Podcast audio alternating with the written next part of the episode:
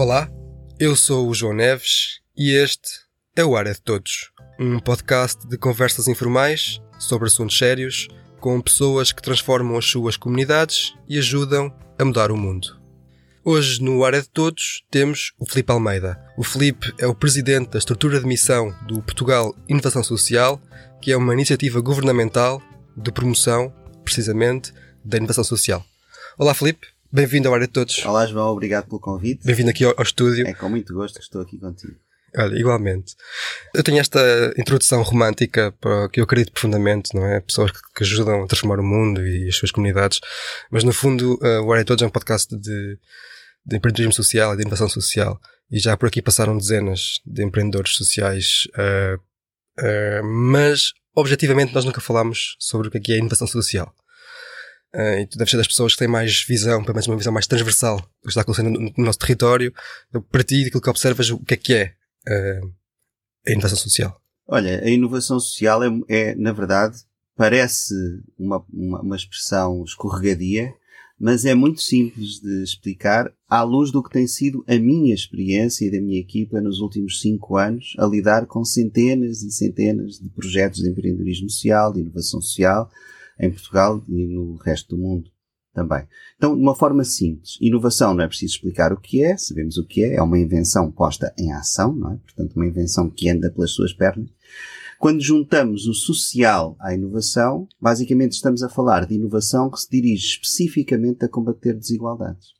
É isto. Podemos acrescentar que, dentro desta ideia, também uma inovação que se dirige a promover a autonomia a autodeterminação, tanto quanto possível, daqueles que entre nós são mais vulneráveis e a fortalecer relações sociais.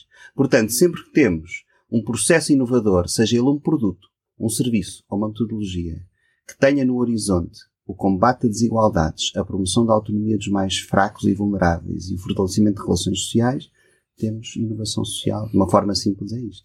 Eu vi numa entrevista que deste em 2018 que dizias, eu vou citar, no fundo é investir na imaginação, na criatividade ao serviço da solidariedade e num sonho de um mundo melhor. É isto? É isso mesmo. Que é isso. é isso porque quando nós o que é que está na base da inovação? Está a criatividade, naturalmente. Uhum. Na base da criatividade, em geral, está uma inquietação. No caso da inovação social, a inquietação tem a ver com as injustiças e as insuficiências da nossa vida comunitária e social. Portanto, o grande objetivo é sempre esse fortalecimento da nossa comunidade. E, e portanto, sim, basicamente estamos a falar de criatividade, de sonho, mas depois a transformação disso numa ideia que se transforma num projeto e num projeto que depois transforma vidas. Eu acho que a tua definição é bastante uh, autoexplicativa, mas vamos a um concreto, a um exemplo real. Uh, por exemplo, escolhe uma desigualdade ou um problema social. Não, por exemplo, nós estamos aqui perto de Leiria. Leiria é um dos uh, uh, ninhos de muitas inovações sociais uhum. deste país. Uh, um dos primeiros projetos que nós apoiámos e hoje um dos mais internacionais que temos nasceu em Leiria pela mão, do, pela mão e pela cabeça do Hugo Menino Aguiar, a Choca Fellow. Depois posso explicar o que isso é mas provavelmente se calhar até já passou por aqui. Ele não, mas a Mariana já. A Mariana já, portanto Sim. já conhecem o projeto SPIC, Aí está uma desigualdade, por exemplo. Uh, inicialmente esse projeto é até interessante, porque tem ramificações que transcendem o óbvio.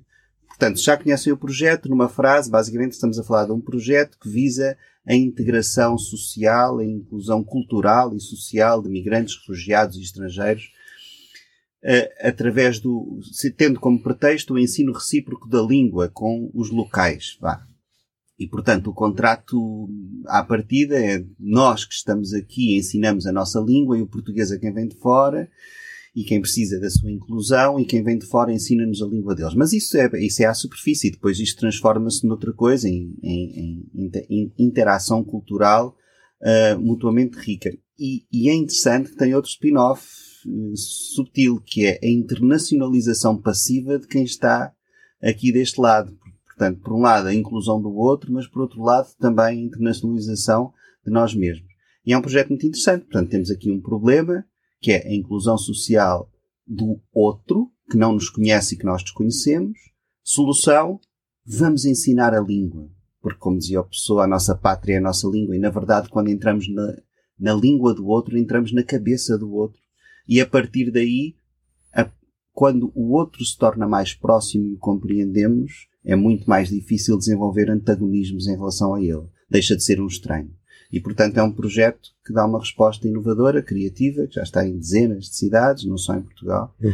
E, e, e, é um projeto de inovação social, foi dos primeiros.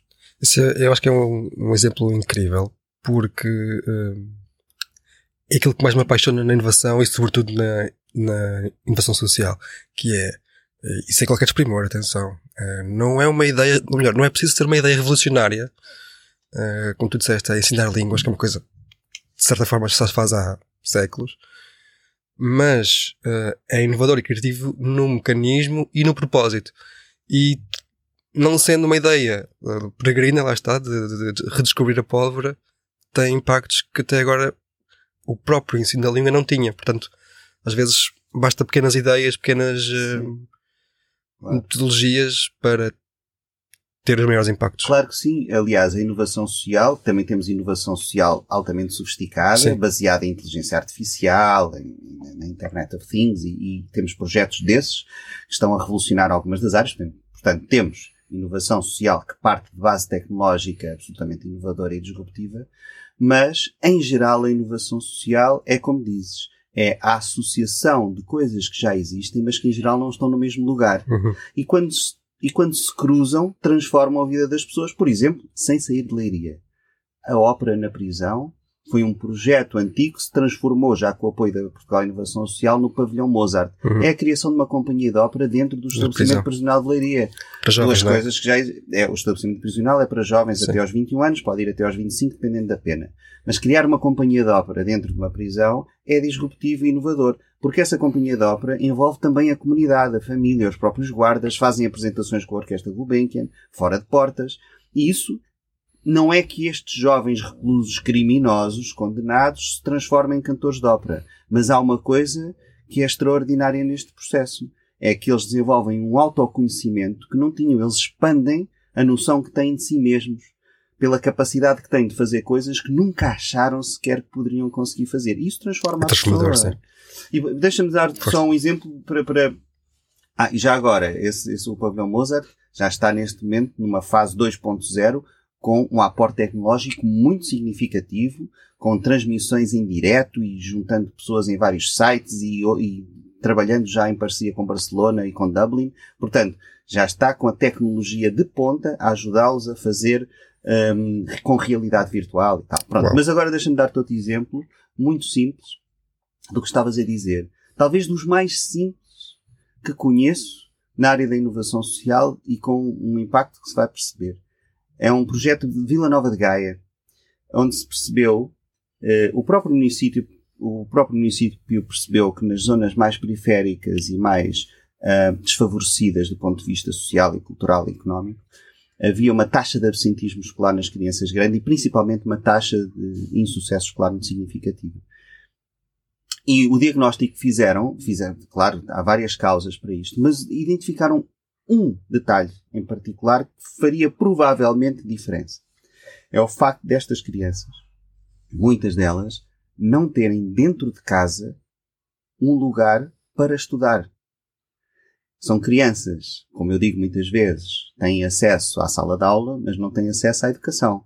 Porque fora da sala de aula não têm as condições que permitem potenciar o que se passa dentro da sala de aula. Então, em casa, não tinham espaço. Não tinham espaço porque a única mesa da casa é a mesa onde a mãe passa a ferro, onde fazem a comida, a alimentação, dormem em beliche, não têm espaço para sentar e, portanto, não há, não é uma casa preparada para que eles estudem. Então este projeto faz uma coisa muito simples. Chama-se o Cantinho do Estudo. Com a autorização destas famílias, entram dentro de casa destas pessoas, fazem uma espécie de querido mudei a casa e criam, dentro da casa, o cantinho do estudo. Ou seja, a criança passa a ter a sua secretária, a sua cadeira, a sua estante, o seu candeeiro. E só o facto de ter um espaço para estudar é meio caminho andado para contrariar o que era o insucesso escolar desta criança. Porque depois, em cima disto, há uma espécie de mentor do projeto que acompanha o estudo da criança, não é explicador, não ensina coisa nenhuma. Apenas diz que acredita nele e vai cobrando resultados. Então, como é que está o português e matemática? Como é que foi o teste? Correu bem, tenho a certeza que vais conseguir. 100% de sucesso. Estas crianças mudaram completamente o autoconceito. Estas famílias estão agradecidas e a única coisa que foi necessário fazer é pôr uma secretária, uma cadeira e dizer eu acredito em ti, acho que tu consegues. Não foi preciso tecnologia nenhuma. Isto é inovação social pura e com baixo custo e transformador, transformador na vida destas crianças que o que virão a ser como adultos será também definido por esta experiência que estão a ter agora. Mesmo transformador. É mesmo. Outra das coisas que eu, que eu, que eu gosto bastante nesta, nestas áreas é muitas vezes, acredito eu, a, solução ou a ideia de solução vem da sociedade civil. Um, talvez porque eu acho, e, eu sou um grande defensor da, da função social do Estado, talvez porque eu acho que o Estado como um Estado, não o nosso Estado, não tem capacidade de ir a esse detalhe, não é? Se, porque eu acho que ao garantir, ao ter de garantir condições mínimas para todos, falta depois a, a agilidade para ir a, a, esse detalhe. O que uh, depois abre espaço para a sociedade civil apresentar essas, essas soluções. Uh, queria perceber como é que tu vês esta questão da, de, dos projetos surgirem da, da, da sociedade, isso também é um, um dos trabalhos da, Portugal Social. Sim, aliás, eu vejo desta forma. Acho que é uma das mais importantes chaves do nosso futuro, esta parceria intersetorial. Claro que o Estado, neste caso o governo, a administração central, local, regional, o Estado nunca terá dentro dele recursos nem competências suficientes para dar resposta eficaz a todos os problemas sociais. Nem a sociedade civil organizada tem essa capacidade de chegar a todo lado de uma forma sistémica. Uhum. E o setor privado tem recursos, tem competências e tem experiência, quando eu digo privado, privado lucrativo também, que pode partilhar e alavancar e contribuir para desenvolver os processos empreendedores. Então, do meu ponto de vista, pelo que tenho visto e aquilo que tenho assistido, as parcerias intersetoriais são as mais eficazes. Porque temos a sociedade civil com conhecimento profundo dos problemas, com a inquietação que gera a ideia, sim.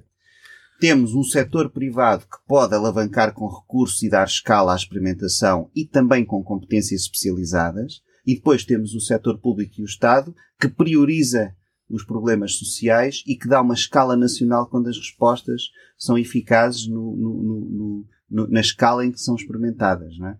E, portanto, eu acho que esta parceria intersetorial é uma das soluções. E, o facto, e uma das chaves é o facto destas iniciativas nascerem da sociedade civil, que reconhece profundamente os problemas. Aliás, na Portugal Inovação Social, inicialmente, no momento zero, eh, não estava previsto que houvesse, eh, pelo menos inicialmente, investimento social por parte de entidades públicas.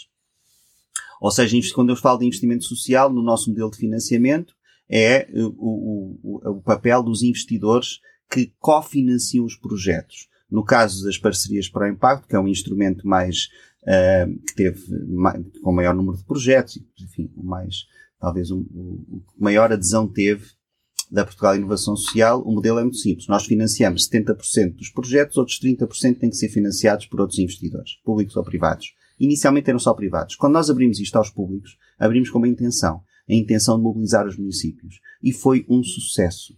Um sucesso e é muito específico do, do contexto português. Isto significa, neste momento, à data em que estamos a conversar, 166 municípios, mais de metade dos municípios portugueses, já estão a cofinanciar projetos de inovação social connosco.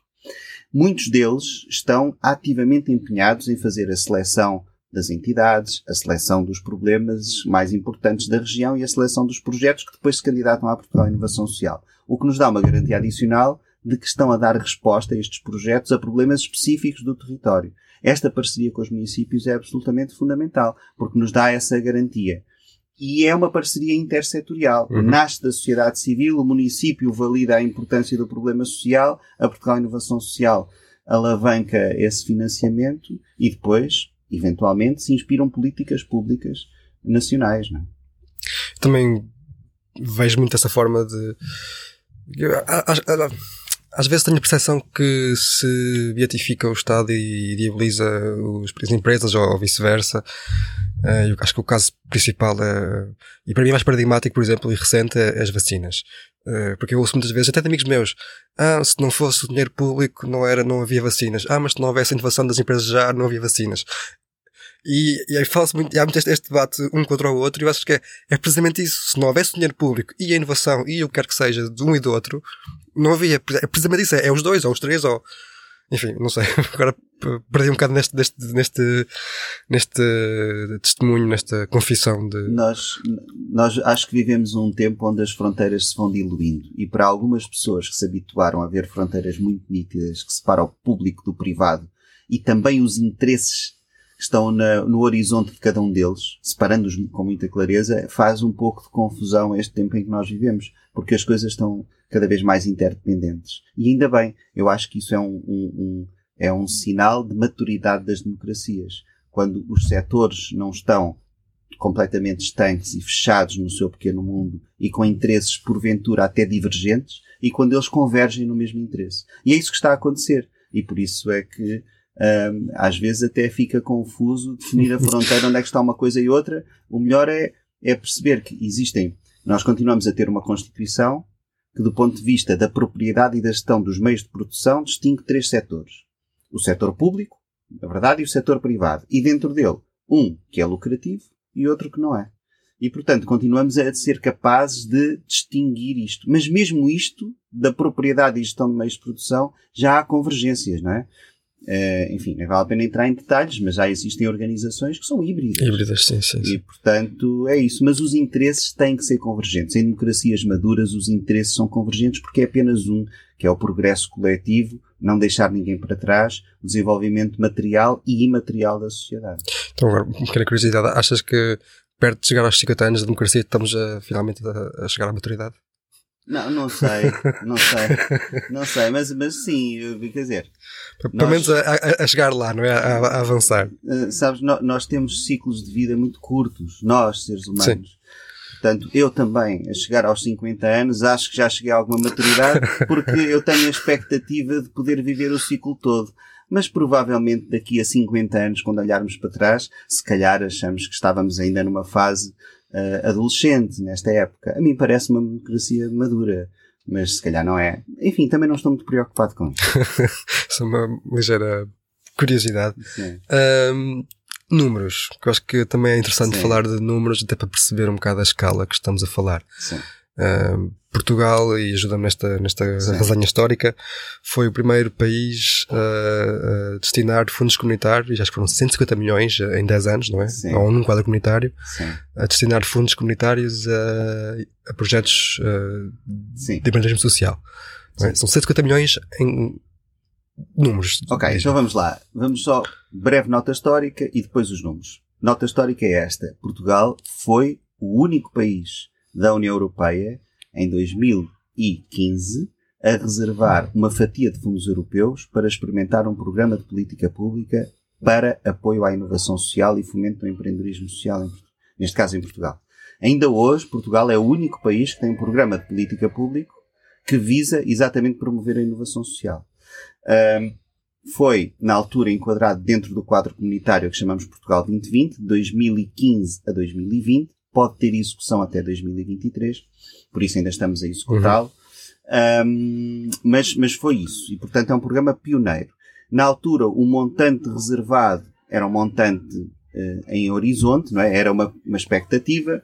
Uh, depois isso tem que ser negociado fatia a fatia, mas vamos saltar para o dia de hoje. Antes disso, vamos a 2017. Só em 2017 é que foram aprovados os primeiros projetos. Portanto, basicamente reservou-se uma fatia do que poderia chegar a ser 150 milhões de euros.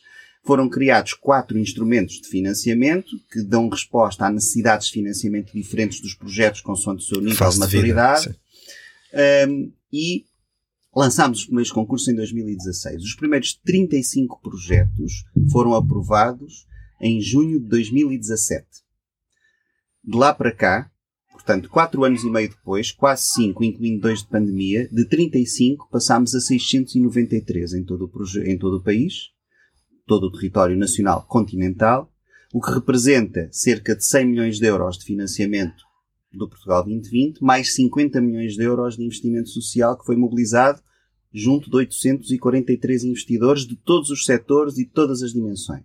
Portanto, estamos a trabalhar 693 projetos, desenvolvidos por 477 organizações empreendedoras, porque algumas têm mais do que um projeto.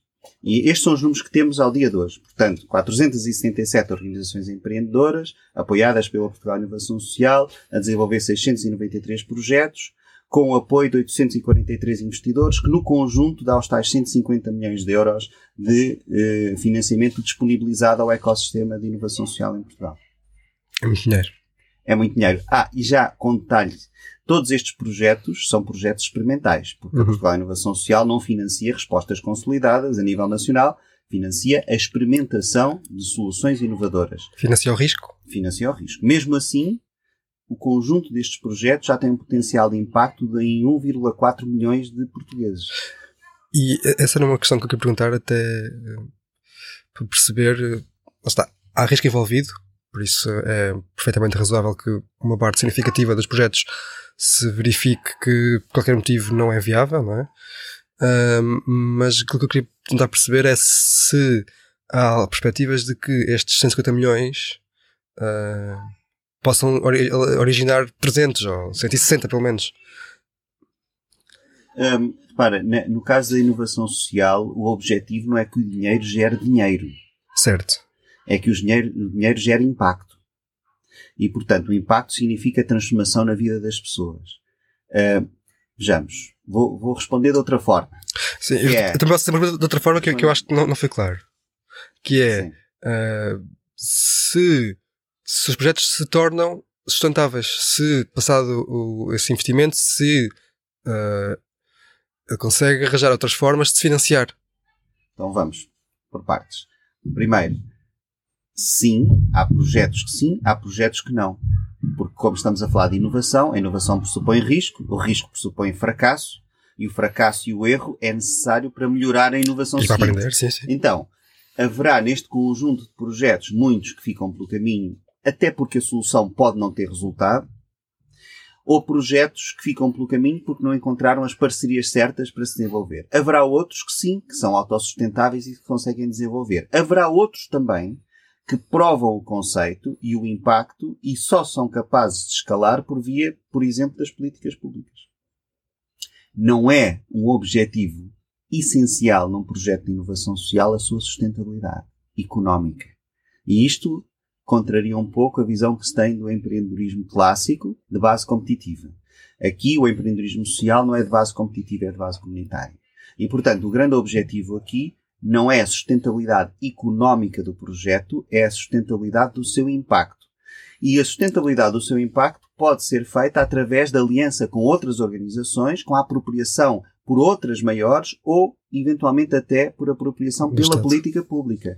E, portanto, esse é o grande horizonte destes projetos. Muitos vão sobreviver dessa forma. Não, não, não, não achas que é razoável dizer que a sustentabilidade do impacto depende, em grande medida, da sustentabilidade económica do projeto também? Não, não, não, não necessariamente. Então, Depende da fase em que o projeto está, do problema a que dá a resposta. A sustentabilidade do impacto, se for, se, por exemplo, temos um projeto que tem o financiamento da Portugal Inovação Social, do Mecenas como uma fundação e prova o seu modelo. Ok, o seu modelo tem impacto transformador sistémico naquele grupo. Muito bem. Então, nesse caso, o projeto pode não ser sustentável se deixar de ter o apoio público, se deixar de ter o mecenas. Mas o impacto será sustentável se a política pública local ou nacional, central, apropriar-se e desenvolver aquele modelo. eu acho que, apesar de tudo, estamos de acordo, porque eu não descarto a possibilidade de um projeto ser sustentável à base de investimento social, por exemplo. Ah, claro, sim, depois muitos destes projetos vão depender essencialmente de donativos, de mecenas, de apoio público. E, e eu diria que a maioria, a maioria destes projetos desenvolver-se-á no- nos tempos mais próximos com base nesse modelo. Fundraising. Essencialmente fundraising e junto dos cidadãos também. Sim, nada contra, pelo contrário. ah, e, se assim for. Porque eu tenho um, um bocado uma, uma, um entendimento, se calhar, um pouco diferente daquilo que é subsídio à dependência. Ah, como estava a dizer, eh, eu, eu acho que um projeto pode ser sustentável e não subsídio dependente e ter como único cliente, entre aspas, o Estado. Claro. E e isto leva-me a outro tema que queria falar contigo da, daquilo que é a transformação sistémica. Já, já foste dando algumas luzes de que uma dessas, uma das validações dessa transformação é a apropriação pela política pública. antes de irmos ao, ao detalhe, eu queria que. Se, há algum exemplo disso já, já em Portugal? Já alguns exemplos, mas devo-te confessar que tem sido uma das dificuldades. A Portugal Inovação Social não tinha mandato para fazer essa ponte de uma forma explícita. Uh, também não sabíamos se ia resultar. Estava, quando foi desenhada era apenas uma experiência. Agora já é uma experiência mais consolidada. Do meu ponto de vista, uma das prioridades para o futuro imediato é criar mecanismos eficazes de ligação entre estas inovações que estão a acontecer no terreno e as políticas públicas. Não significa que seja o único canal para as desenvolver. Sim, Muitos sim, destes sim. projetos nem fazem sentido como política pública. Mas é importante criar esse canal para a transformação sistémica em algumas dimensões. Não está criado, não há uma via eficaz e ainda estamos a caminho de conseguir fazer isso. Mas também só agora é que o ecossistema se dinamizou e se organizou nos últimos anos e, portanto, de facto, mas é uma prioridade que me parece evidente no futuro. Já temos alguns exemplos na área do emprego, temos alguns exemplos, e, aliás, o Ministério do Trabalho está a olhar para muitos dos projetos que estamos a financiar nesse contexto e a perceber como é que eles podem vir a ser uh, apoiados. Já agora, um detalhe. Uh, o, o, instrumento legal que regula o financiamento das IPSS em Portugal uh, prevê, desde o ano passado, a possibilidade da Segurança Social financiar projetos que tenham sido previamente aprovados pela Portugal Inovação Social em escala. Portanto, isto é uma abertura grande da política pública para financiamento de experiências que tenhão sido bem-sucedidas é no âmbito da inovação social. Sim. Que eu estava a questionar-me, porque eu imagino que isto seja um processo que invariavelmente terá de demorar muito tempo, por mais ou menos eficiente ou estável que seja o Estado. Sim. Não é? Um, porque, lá está, inovação, há risco, uh, muitos dos projetos são hiperlocais, ou pelo menos locais, com um contexto específico, e, e sem capacidade de escalar. De escalar por si só, Porque sim. A equipe é pequena, a organização uh, é pequena. Logo é preciso não só muitas garantias administrativas da equipa, de competências, de, da solução em si, para o Estado poder dizer, ok, eu quero isto é. para todo o país. Acho que isto é uma, é uma questão, eu acho que não pode não ser complexa. Sim, sim, é complexa. É complexa e difícil, até porque a questão é, vamos escalar a solução com esta organização ou vamos escalar a metodologia para qualquer uma que a queira adotar? E se assim é, a metodologia tem que estar em open source e ser muito clara. E, portanto, há um caminho a fazer. Sem dúvida nenhuma, é preciso uma task force especializada para conseguir fazer essa ponte. Acho que devia ser uma prioridade do futuro. Achas que, quando terminar este quadro uh, comunitário e com os bons resultados que se antecipam do, de, deste financiamento, uh, pode ser uma, uma moeda de troca, ou seja, um, um, uma prova para mostrar que se calhar é, é preciso uh, ou, ou há, há, caminho e há potencial para priorizar esta, esta via? Isso já não é preciso esperar. Esse, esse futuro já chegou. Boa. Esse futuro já chegou. O que está na base dos quadros comunitários é um contrato feito pelo Estado com a Comissão Europeia, que se chama Acordo de Parceria. Uhum. Todos os Estados-membros o fazem. Em Portugal chamámos esse acordo de parceria assinado em 2014 Portugal 2020. O próximo será o Portugal 2030, que já foi assinado há poucas semanas também. Dentro desse acordo de parceria, desse contrato, uh, está prevista a continuidade deste programa de política pública da Portugal Inovação Social, com base na boa experiência que teve, e a própria Comissão Europeia priorizou de tal forma a inovação social que obriga todos os Estados-membros a ter linhas específicas de apoio à inovação social uh, neste próximo quadro comunitário. Em cima disto, estão neste momento 24 dos 27 países da União Europeia ativamente empenhados a criar as infraestruturas de rede, de conhecimento, de parcerias, para que no próximo ano nasçam em cada um destes países aquilo a que chamam Centros Nacionais de Competências para a Inovação Social. Portanto, estruturas muito semelhantes àquela que já temos em Portugal desde 2015, que é Portugal Inovação Social, vão nascer em 24 dos 27 países. Isto financiados pela Comissão Europeia, que abriu uma, um concurso específico para consórcios de Estados-membros que quisessem desenvolver em parceria estas estruturas. É isto que está a acontecer. Portanto, está a acontecer uma revolução silenciosa em toda a Europa, com base também na experiência da Portugal Inovação Social. Estava a pensar nisso. Estava a pensar isso que Portugal, como Estado, Estado membro, foi também ele próprio inovador foi, e ao ser e ter bons resultados acabou por criar inovação sistémica, uh, transformação sistémica, porque agora a União Europeia, Sim. em vez de, uh, agora já recomenda, já, já, Sim. já, já na altura uh, havia uma, uma, uma intenção de dar alguma prioridade à inovação social em 2014, mas hoje é definitiva, não tenho dúvidas nenhumas. Eu, uma boa parte do meu tempo é, é, usado também em interlocução com outros Estados-membros, com outros países, com a própria Comissão Europeia e com outros países do mundo, que estão a olhar também para a experiência portuguesa. Uh, o Brasil e o Canadá ajustaram políticas públicas. O Canadá criou um fundo muito significativo, muito maior que o nosso, uh, depois de conhecer a experiência portuguesa.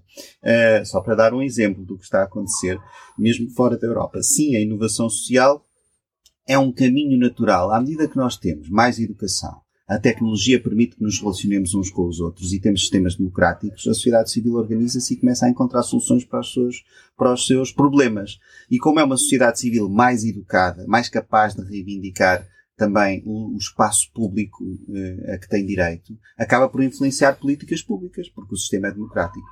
E a tecnologia faz o resto, juntando as pessoas e estando atentos ao que se passa do Afeganistão ao Japão em tempo real. Isto significa que o mundo de facto está diferente e a, e a, inovação social e estas políticas públicas para a inovação social são uma resposta natural das instituições a esta pressão da própria sociedade civil. E é muito difícil, é, é, é, é eu diria que é quase irreversível estes, estes movimentos de ligação comunitária por parte de, das, das, das, várias sociedades europeias. A própria economia uh, transforma-se à, à, à luz desta também. Porque eu acho que é, é quase uma necessidade intrínseca de, de, das pessoas de querer resolver uh, os problemas sociais à sua volta. Uh, logo há mais incentivos para as empresas se, se comportarem e, e, e, trabalharem nessa, nessa baliza de comportamentos ou de, sei lá, de ideias.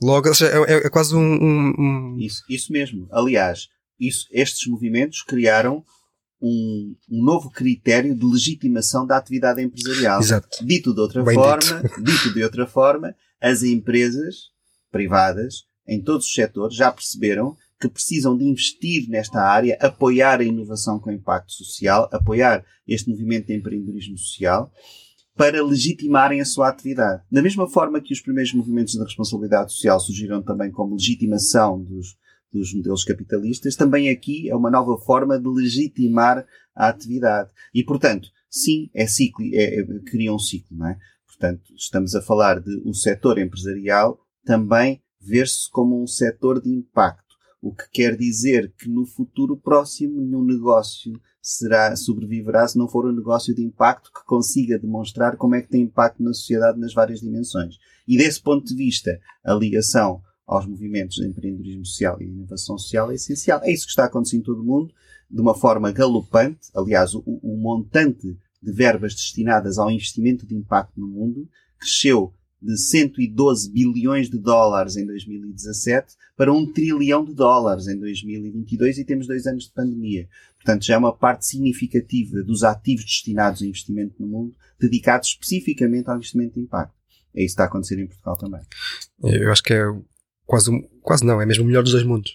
Um, porque uh, tal ciclo, as empresas que querem vender precisam de legitimar os seus. Uh, mais, mais, do que isso, se quiserem atrair talento, também vão ter que uh, claro, se redirecionar para, para, para estas áreas. Uh, porque há uma estatística de, de, de, do Conselho Europeu ou da União Europeia, não me recordo, que uma parte significativa dos millennials, que já são metade da, da workforce, querem trabalhar ou querem ter algum tipo de, de impacto e de propósito nos, nos seus trabalhos. Por isso é, acho que é, estamos a consumar aquilo que, que, que, se chama, e eu adoro este nome, uh, o coração invisível dos mercados. Sim, absolutamente. Aliás, recentemente uma grande, grande empresa nacional uh, uh, bateu-me à porta exatamente com essa preocupação, porque emprega essencialmente millennials e um pouco mais velhos, mas por aí, e, e dizia, bom, nós temos uma estratégia de responsabilidade social de causas, sim senhor, mas toda esta gente que trabalha connosco quer é ter impacto e nós temos que desenvolver projetos de impacto. O que é que é isto da inovação social? O que é que é isto do impacto? Porque é a única forma de nós retermos o talento nesta organização. Senão eles vão mudar para outro lugar onde eles percebam o impacto que tem na transformação da vida das pessoas. E é interessante. É interessante ver isto. Fico fascinado porque o impacto, seja ou não o, o desígnio principal, mas isso também não, nunca compete a mim julgar qual é que é uh, o valor moral de cada objetivo, mas mesmo não sendo o objetivo principal, ou admitindo não seja, acaba por determinar e acabamos por chegar a um caminho que eu acho que é objetivo para toda a gente. Sim, sim, é, não, claro, porque se nós mantivermos no horizonte o transformarmos a vida do outro, isso damos razão, é o sentido de existência à nossa vida. Aliás, um, um, um uh, há uma há uma característica comum aos empreendedores sociais, estes que têm a questão do impacto no seu horizonte e da inovação, eh, que não assiste aos outros eh, de forma tão evidente, que é a sua capacidade de resistência perante as dificuldades e de uma manutenção firme da sua visão em relação ao propósito do que fazem. São mais resilientes, é isso? Muito mais. Muito mais a percepção, a percepção que tenho, sim. Porque se eu, se eu for um empreendedor que vende borrachas, uh, se o mercado das borrachas deixar de existir por algum motivo, seja ecológico, seja porque as pessoas já não cometem erros, não precisam de apagar coisa nenhuma, eu posso transformar as borrachas noutra coisa qualquer e nem sequer durmo, nem sequer tenho insónias se o fizer. Um empreendedor social não. Conhece bem o problema social. É primeiro de tudo um especialista no problema. Depois tem uma inquietação que o liga emocionalmente ao problema e tem uma visão de uma ideia para o transformar. E é muito difícil convencer uma pessoa destas que ele está errado. Está emocionalmente ligado está emocionalmente ao problema e à ligado, solução. Tem a solução. Em geral, viveu de perto aquele problema. Hum. O conheceu direto ou indiretamente. E isto é um vínculo muito mais duradouro, muito mais difícil de derrubar perante as dificuldades. Um, e, e, essa é uma energia que deve ser aproveitada para a transformação do mundo. Essa, agora que falaste nessa características genéricas de empreendedores sociais, uh, e tendo em conta a tua experiência uh, de interlocução com agentes internacionais, uh, há alguma característica que distinga, genericamente falando, obviamente, os empreendedores portugueses? Não. Não. Isso é bom ou mau? Eu consigo arranjar argumentos para ambos. É bom, é bom, é bom. Não, não. Este movimento é independentemente da língua e do lugar onde estamos. Uh, uh, os, as características são as mesmas em todos os empreendedores sociais, estes que têm esta visão de impacto e de inovação social para a transformação sistémica da vida dos outros, especialmente dos mais vulneráveis. Tem sempre isto. Primeiro, uma inquietação. Segundo, uma visão que se transforma numa ideia. Depois, uma experiência que permite transformar uma ideia num projeto. Depois, capacidade agregadora de parcerias e de uma equipa ajustada e uma grande resistência uh, perante as dificuldades que vão enfrentar. Isto é comum em todos. Estamos a falar de dinamarqueses ou de sul-americanos. Boa. Isto, isto, também acaba por me levar a pensar que uh, tal coração não é tal. Uh, como dizias, a, a, língua é a pátria, mas se calhar a nossa língua não é a língua, o idioma, se calhar é outra coisa, é, ou, é, ou é mais do que o idioma, também é o, o a forma como, como, a forma com que empatizamos, sei lá, não sei, uh, com o tal problema que, que está à nossa volta. Isso talvez seja mais forte que a língua. Não sei. Estava agora aqui a é, divagar. Porque há, porque há sentimentos que são universais Sim, e que transcendem as culturas. E, e, em geral, quando vemos alguém a chorar a uma criança com fome, isso desperta o mesmo sentimento em qualquer pessoa. Seja ela qual for. E nós ainda, nós às vezes, nós a partir de Portugal, nós temos outra, outra, já agora outra questão. O empreendedor social tem também uma visão de mundo, que é uma coisa que, em geral, uh, não, necessária, não é necessária para desenvolver um negócio local, mas tem uma visão de mundo. E quando nós transcendemos as nossas fronteiras, nós um, uh, eh, percebemos em, uh, a urgência que há dessa energia se colocar ao serviço da mudança da sociedade. Vejamos só um número. Anualmente ainda morrem por ano. Por ano. Anualmente morrem por ano, claro. Anualmente ainda morrem 3 milhões de crianças com fome. Vamos, eu vou repetir, 3 milhões. Não estamos a falar de 30 crianças que foram abandonadas na Ucrânia ou 300 famílias, que é grave e nos choca. Mas vamos chocar com outro número que não precisa de uma guerra. 3 milhões de crianças que morrem todos os anos com fome. A fome, hoje em dia, é política. A fome é política, porque existem recursos suficientes para alimentar toda a gente. Portanto, é só uma questão de decisão política e de método para conseguir que estas crianças não morram. Ora, quem tem consciência disso não consegue dormir todos os dias, enquanto não contribuir para resolver este problema ou outros como este. E é isto que dá energia aos empreendedores sociais e, por isso, uh, renovou a minha esperança na humanidade esta experiência dos últimos cinco anos na Portugal Inovação Social.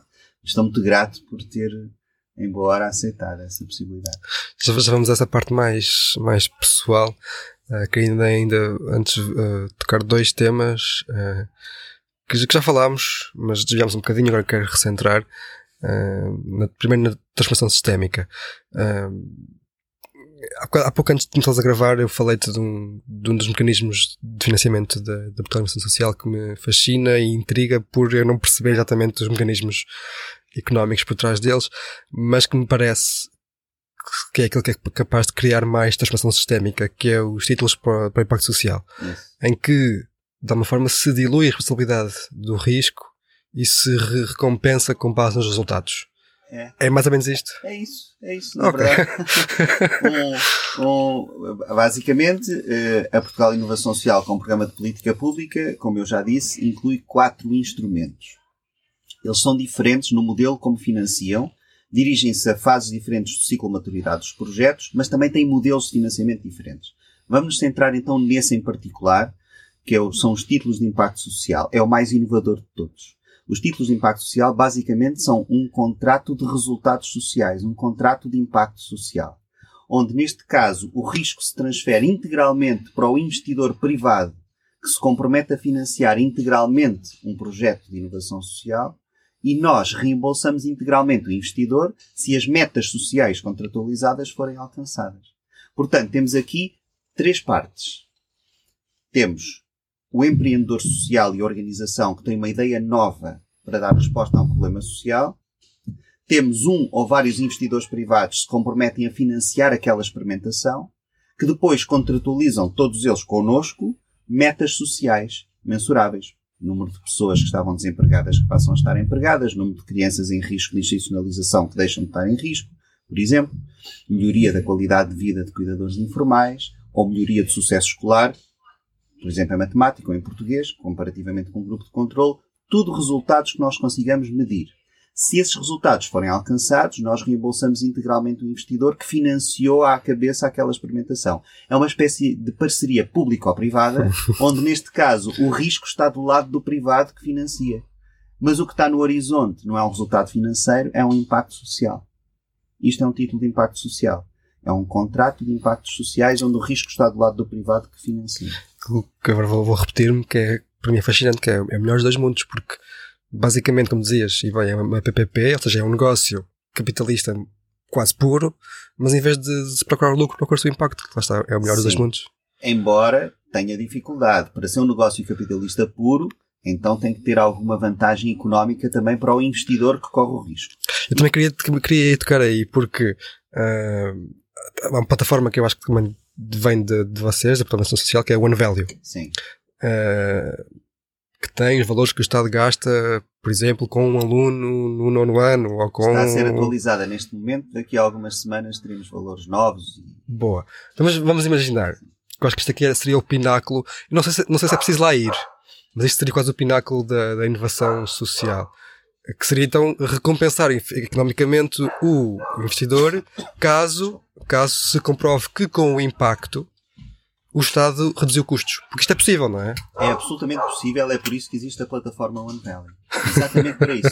Ela foi criada inicialmente pela Fundação, com o apoio da Fundação Carlos Gulbenkian, pelo então Laboratório de Investimento Social, que entretanto atualmente se chama MAISE, especificamente para criar referenciais para a contratualização de resultados, para o que viria a ser, ou que pode vir a ser, uma evolução dos títulos de impacto social. Explicando, o que é que a OneValue faz? A OneValue pega a informação que é pública, mas que está dispersa, e concentra num único portal de acesso livre, basta procurar onevalue.gov.pt, e vão encontrar o investimento público unitário por pessoa, por episódio, em diferentes respostas sociais. E o objetivo é perceber quanto é que é a despesa pública para resolver problemas sociais. Isto cria um referencial para, no futuro, podermos contratualizar títulos de impacto social, por exemplo, eh, onde o pagamento que se faz não é pela despesa real que se teve para dar aquela resposta inovadora com aquele impacto, mas o montante da poupança que ocorreu no Estado pelo facto daquela intervenção ter resolvido aquele problema para aquelas pessoas. Por exemplo, imaginemos, temos um projeto que tem uma abordagem inovadora para trabalhar desempregados jovens qualificados. Nós sabemos quanto é que o Estado paga de subsídio de desemprego a estes jovens. Se a intervenção for eficaz e 12 meses depois estes jovens estiverem empregados há 6 meses, o Estado poupou pelo menos 6 meses de subsídio de desemprego, fora tudo o resto que ganhou pela sua sim, integração sim, sim. laboral uh, do ponto de vista material e imaterial. Portanto, se houver um investidor privado e entidades privadas que aceitem que o pagamento por aquele impacto seja o quanto o Estado poupou, nós, a partir do momento em que temos estes referenciais que são validados pelo próprio governo, nós podemos fazer um contrato com base nesse valor e não vamos querer saber quanto é que eles de facto gastaram naquela intervenção experimental. E isto é uma evolução dos títulos de impacto social que neste momento ainda funcionam com base em despesas reais. Ou seja, contratualizamos resultados e reembolsamos o investidor pelo quanto ele gastou para que aquela intervenção fosse feita. Outra coisa é, é, é reembolsar o investidor pelo impacto que aquela intervenção teve na poupança de despesa pública. É para isso que serve a ONValue, que está neste momento em processo de atualização e está, aliás, contratualizada com a Comissão Europeia essa atualização nos próximos meses. Tu achas que essa possibilidade de uh, recompensar o investimento uh, pode exponenciar a disponibilidade das empresas de financiar ou de arriscar em projetos? Eu espero que sim. Na verdade, nós tivemos um problema, como eu estava a dizer há pouco também inicialmente, porque sendo um título de impacto social, vejamos. Então, qual é a vantagem material para o investidor de pois. financiar um título de impacto social? Porque como nós estamos a usar fundos europeus, se o investidor colocar 100 mil euros ou 1 milhão de euros num título de impacto social, se atingir a meta, no limite, ele vai ser reembolsado por 100 mil ou 1 milhão. Portanto, isto permite reciclar a sua filantropia, mas não ganha nada além disso. Internacionalmente, os títulos de impacto social, o modelo original foi criado em Inglaterra em 2010, entretanto teve várias evoluções, em Portugal nós adaptámos-lo também, mas em geral ele prevê uma remuneração do investidor pelo risco que ele corre. Portanto, uhum. ele recebe o que investiu mais um, um extra. Nós não podemos pagar esse extra. Então o que é que fizemos em Portugal em 2018? Contornámos esta dificuldade através da política fiscal e criámos um incentivo fiscal no Estatuto de Benefícios Fiscais para investimentos em títulos de impacto social. Portanto, também uma originalidade portuguesa. Hoje em dia em Portugal. Também é uma recompensa do risco, não é? De certa é uma recompensa, forma. ou seja, hoje em dia em Portugal, qualquer empresa que invista num título de impacto social tem uma majoração automática de 30% desse investimento nas suas contas desse ano, independentemente do reembolso futuro. Portanto, é praticamente equiparado ao benefício fiscal de um donativo. E foi assim que nós contornámos a dificuldade de, de pagar um juro pelo risco corrido. Mais interessante do que isto é, de facto, podermos contratualizar resultados com base na poupança de despesa pública. É exatamente nesse caminho que já estamos a trabalhar também junto da Comissão Europeia, uh, a ver se no futuro próximo conseguimos lançar em Portugal mais essa, essa, essa abordagem pioneira, que será absolutamente pioneira na Europa também, que é contratualizar impactos com base em poupança de despesa pública, mas é uma decisão que ainda tem que ser tomada também pelo Governo Nacional, uhum. negociada com a Comissão Europeia. Ainda tem alguns passos, mas estamos a caminhar nesse sentido. A One Value alimenta esse sonho. Eu acho que é um sonho curioso e interessante, porque não podemos ser ingênuos. Se houver uh, incentivos, à partida há mais disponibilidade para arriscar. Claro, sim. E aqui criamos os incentivos no lugar certo. Já agora, só um detalhe adicional. Um, ehm, os títulos de impacto social têm sempre que estar alinhados com prioridades de política pública. Uhum. E como é que nós garantimos isto? Garantimos isto obrigando a que da parceria dos candidatos também faça parte a entidade pública que é responsável pela coordenação e execução de política pública naquela área. Por exemplo, estava a dar o exemplo de um projeto que tem uma abordagem inovadora na área do emprego. Não se pode candidatar a um título de impacto social sem ter como parceiro dessa candidatura o IFP, que é a entidade pública, que é em Portugal, coordena a execução de política pública para o emprego. O que é que o IFP vai fazer? Vai pagar alguma coisa? Nada. Mas vai ser parceiro, validando o projeto, o seu alinhamento com prioridades de política, os indicadores e as metas que eles pretendem alcançar. Basicamente, vai-nos dar a garantia de que aquela meta que eles pretendem atingir é razoável por aquele valor, considerando aquilo que a política pública também consegue. E se eles conseguirem, melhor ainda. Se isto tudo resultar, tem um objetivo ainda adicional, que é permitir que estas entidades públicas acompanhem esta experimentação e possam absorver aquelas metodologias se elas forem eficazes. Portanto, é como dizes, é o melhor dos mundos, porque o título de impacto social reúne estas entidades todas, diminui o risco para o Estado, porque só pagamos se houver impacto, traz as entidades públicas que executam política pública para perto do processo para poder absorver ainda cria um incentivo material a mobilizar mais investimento. Dando caminho a que os empreendedores sociais possam fazer a sua experimentação mais eficaz. É uma PPP para o impacto. É, uma PPP para o impacto. E, e, a ideia do, dos incentivos leva-me ao último tema que queria falar contigo, que é um tema que eu sei que também dedicaste uh, a muito trabalho, que também já falaste uh, por alto, uh, que é a responsabilidade social das empresas. antes de lá chegar, tu, tu vens da academia, não é? E como é que chegaste a estas áreas? Quais? As da inovação social? Ambas, ambas. na verdade, eu, eu, sim, é uma história longa, mas eu Uh, de carreira, eu sou professor da Universidade de Coimbra, da Faculdade de Economia, onde comecei a dar aulas em 1996. Sou formado em gestão de empresas, sempre me interessei por essas áreas e sempre dei aulas de finanças, mas especializei-me uh, em outras áreas. Uh, sempre me interessei, pessoalmente, pela dimensão comportamental, pelas escolhas morais que fazemos na nossa vida coletiva como cidadãos. E juntei isto ao conhecimento da gestão de empresas. E quando chegou o momento de fazer doutoramento, decidi estudar as áreas da ética da filosofia moral e cruzar isso com o conhecimento que já tinha da gestão. Um, e, portanto, foi aí que nasceu a responsabilidade social das empresas como tema de interesse, porque é aí que converge a dimensão moral que questiona o meio e o fim daquilo a que se dirige a atividade empresarial. Em 2007 regressei à universidade depois de uma temporada no Brasil, onde fiz esse doutoramento e onde estudei esses temas, um, e fui desenvolvendo essa área também na Faculdade de Economia, porque não existia essa área desenvolvida na, na, na, na Faculdade de Economia.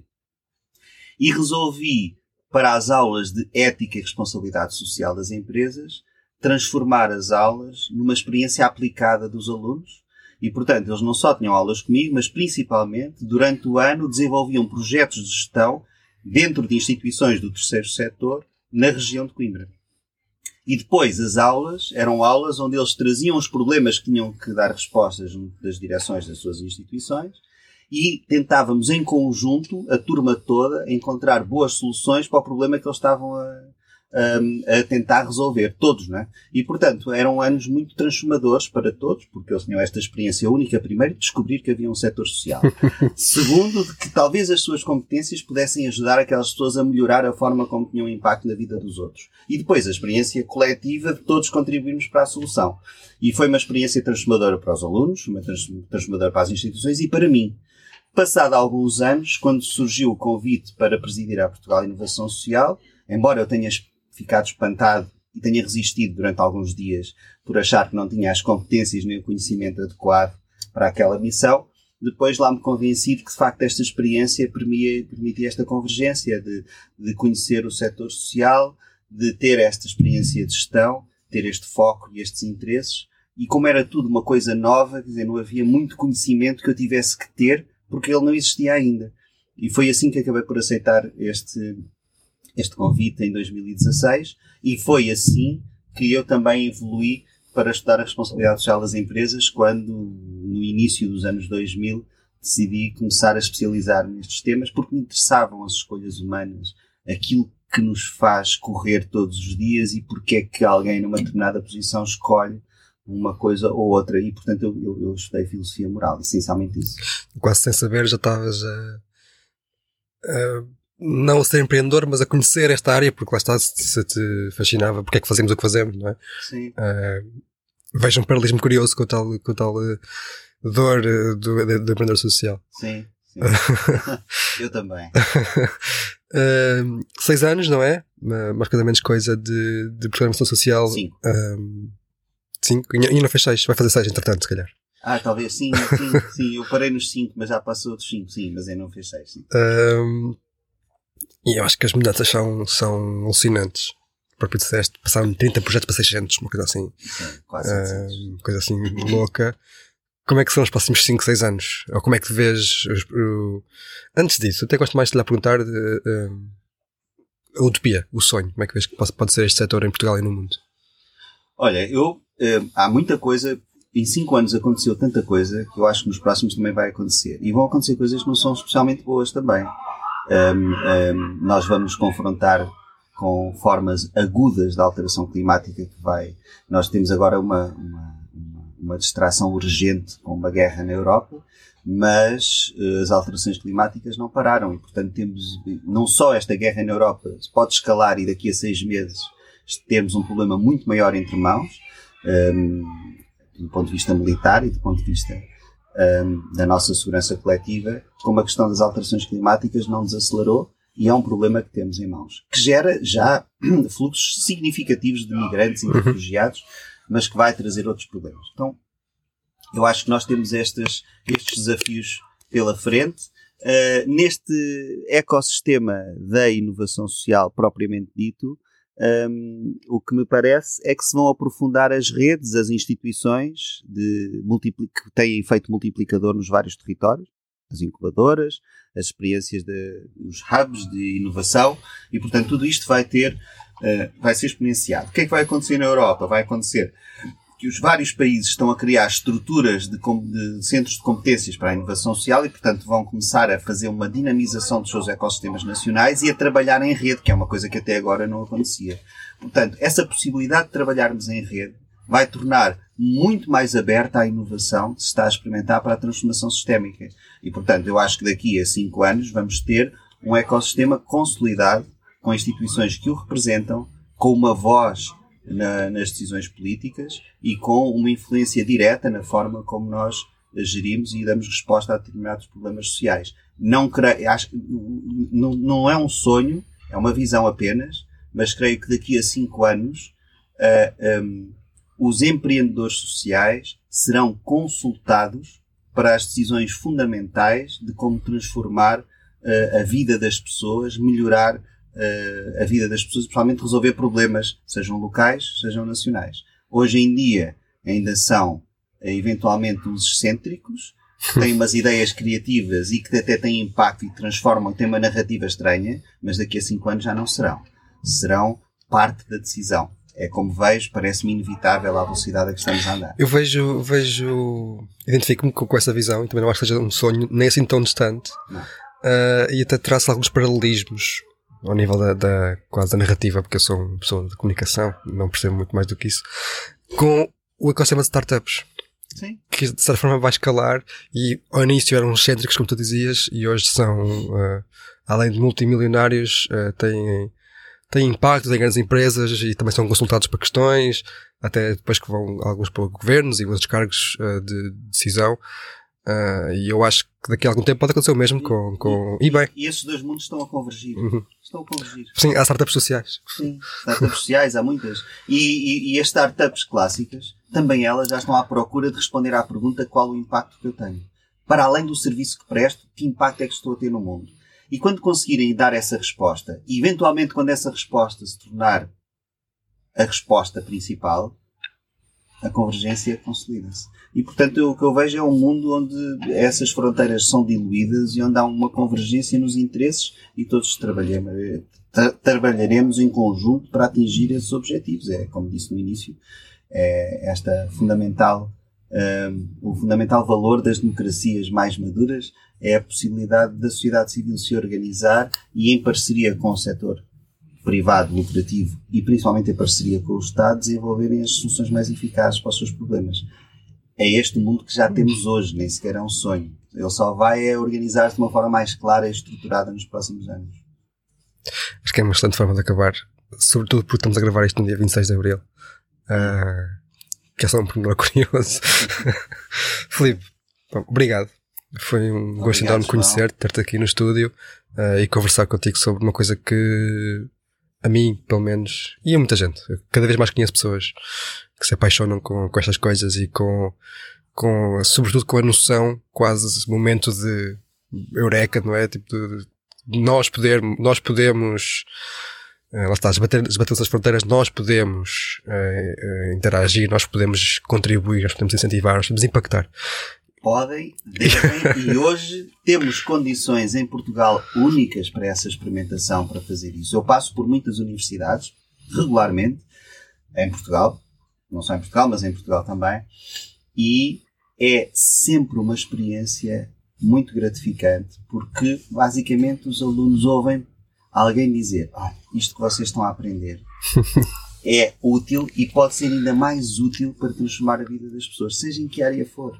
Isto está ao alcance e, e, e não é só está ao alcance, nós precisamos, a humanidade precisa fundamentalmente de que os mais jovens tomem mão nas decisões e que não, e principalmente não fiquem uh, condicionados por uma ideia de que já foi tudo inventado. Não foi. Se tivesse sido, nós não tínhamos os problemas que temos hoje. E portanto, nós precisamos de ideias novas. E essa energia, em geral, está na juventude, não está nos mais velhos como eu. Bora lá. O, o nome do Ar é Todos, não é? O nome do podcast tem também essa componente de uh, é todos o dever e o direito. Uh, agora achei curioso conversar nesta, nesta ideia. Enfim, Filipe, obrigado. Foi um gosto enorme. Obrigado, João. Um abraço e felicidades. Obrigado. Este foi o Área de Todos, gravado nos estúdios da Sister FM de Alcobaça para o Mundo, num podcast onde pensamos global, mas agimos localmente.